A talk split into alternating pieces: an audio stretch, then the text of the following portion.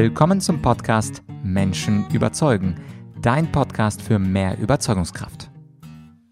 Mein Name ist Vladyachenko und heute geht es wieder um mein neues Buch Satanische Verhandlungskunst, die gemeinsten Tricks aus zwei Jahrhunderten und wie man sich dagegen wehrt.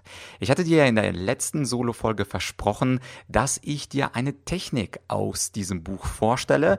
In der ersten Folge, falls du sie noch nicht gehört hast, geht es ja um das Konzept, was ich kurz erklärt habe und heute geht es um emotionales Ankern. Dieses Buch habe ich, wie gesagt, mit dem Dr. Dr. Wolfrüde Wissmann geschrieben, der vor allem in 80er und 90er Jahren Rhetorik- und Verhandlungstrainer war.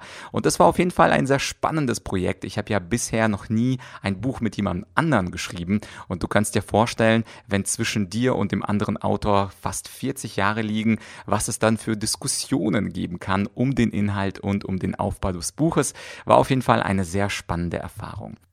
Und ich sage das nicht einfach so, sondern es hat mir so gut gefallen, diese kleinen Diskussionen, dass ich bereits ein neues Buch plane mit einem anderen Co-Autor, um sich gegenseitig zu befruchten. Und dann ist der Schreibprozess eben ein ganz, ganz anderer.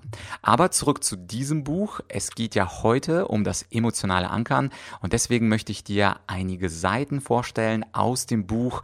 Und zwar geht es jetzt los mit Neu im diabolischen Portfolio emotionales Ankern. Sogenannte emotionale Anker sind dir vielleicht aus dem Bereich des neurolinguistischen Programmierens NLP bekannt.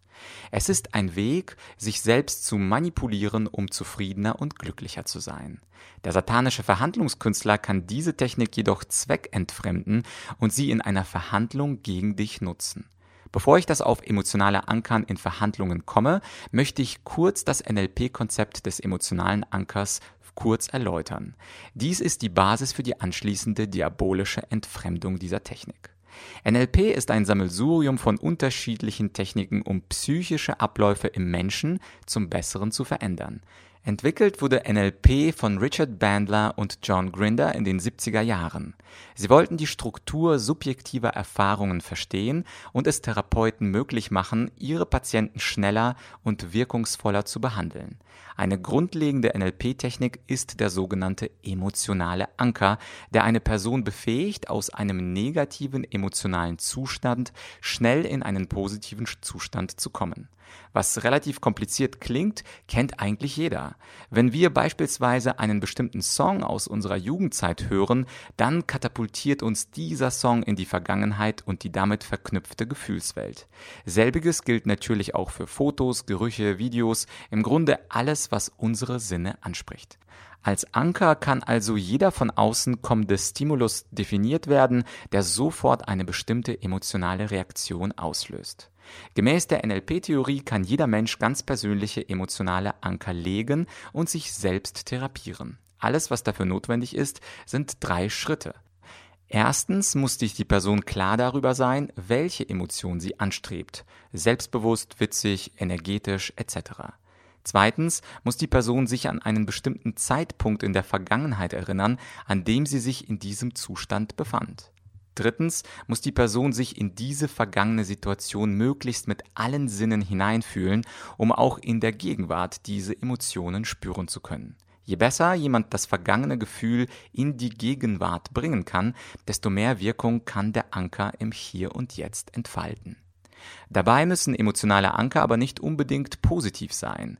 So war es zwar von den Gründern von NLP intendiert, doch kann man mit Bildern, Geräuschen, Gerüchen und natürlich mit Worten auch negative emotionale Anker setzen.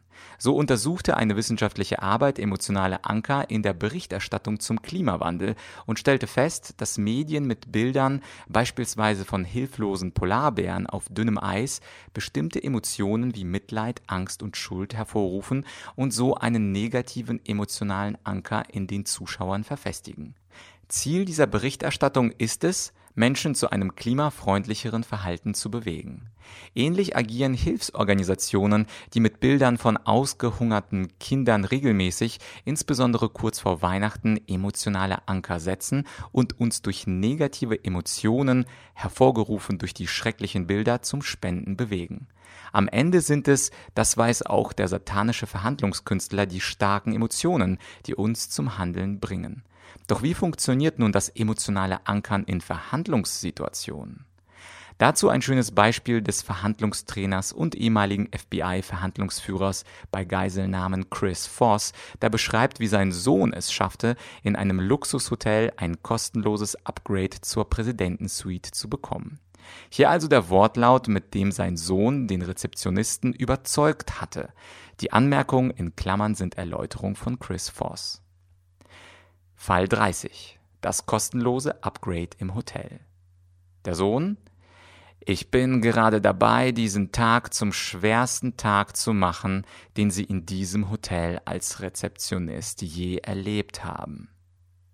Jetzt, sagt Chris, stellt sich der Rezeptionist die schrecklichsten Dinge vor. Einen abgeschnittenen Kopf in der Tasche, rituelle Opferung auf dem Hotelzimmer, denn im Hotel haben Mitarbeiter schon alles Mögliche erlebt. Der Rezeptionist? Was erwartet mich jetzt? Der Sohn von Chris? Ich bin mal wieder so ein egozentrischer Gast, der nach einem kostenlosen Zimmer-Upgrade fragen wird. Und dabei sagt Chris, denkt sich der Rezeptionist jetzt, das war's schon, mehr nicht, und fängt schnell an, im System nach einem Upgrade zu suchen und sagt, Lassen Sie mich Ihnen diesen einen Raum geben, wo Sie ein eigenes Stockwerk für sich selbst haben. Es ist unsere Präsidentensuite. Wenn du also weißt, dass der andere höchstwahrscheinlich negativ auf deinen Vorschlag reagieren wird, dann solltest du der Logik des emotionalen Ankers zufolge vor deinem Vorschlag ein so schreckliches Bild im Kopf des anderen entstehen lassen, dass dein Vorschlag im Lichte dieses Bildes als eine riesige Erleichterung erscheint. Ja, das war also die Vorstellung der Technik emotionales Ankern oder auf Englisch Emotional Anchoring. Und natürlich findest du weiter im Kapitel das Gegenmittel zu dieser Technik, wie du auch andere Techniken findest. Zum Beispiel aus dem 21. Jahrhundert. Da schreibe ich über das sogenannte Motivated Reasoning, wie wir mit Wunschdenken andere Menschen beeinflussen können, die Chamäleon-Strategie und auch die Pseudo-Harvard-Methode. Die Harvard-Methode, die kennst du ja schon aus einer der frühesten Folgen. Und jetzt habe ich mir überlegt, wie ist es eigentlich möglich, mit der Harvard-Methode zu manipulieren. Das ist auch mir ein paar Mal passiert mit anderen Geschäftspartnern und natürlich verrate ich dir, wie du dich dagegen auch wehren kannst. Ich hoffe, ich habe Spaß und Lust gemacht auf dieses Buch Satanische Verhandlungskunst. Ich würde mich natürlich freuen, wenn du es dir bei Amazon oder wo du auch immer Bücher herholst, ähm, bestellst. Einen Amazon-Link habe ich in der Beschreibung hinzugefügt und du weißt, das ist erst Teil 2 meiner kleinen Reihe zur satanischen Verhandlungskunst, denn nächstes Mal, da kommt mein Co-Autor endlich zu Wort, der Dr. Dr. Wolfrüde Wissmann. Sei gespannt, was er dir noch mitteilt und verrät über die satanische Verhandlungskunst. Und wir beide sind auf jeden Fall jetzt sehr froh, dass das Buch draußen ist. Ich halte es auch gerade seit ein paar Tagen in den Händen. Es fühlt sich gut an. Es ist ein gebundenes Buch, das Papier. Also im Grunde alles, wie ich mir es vorgestellt habe. Und ja, also wenn du dich für das Buch entscheidest, ich meine, dass du in Zukunft nicht mehr um den Finger gewickelt wirst, speziell bei Verhandlungen. Okay, das war's also für heute. Wir hören uns in ein paar Tagen dann mit meinem Co-Autor.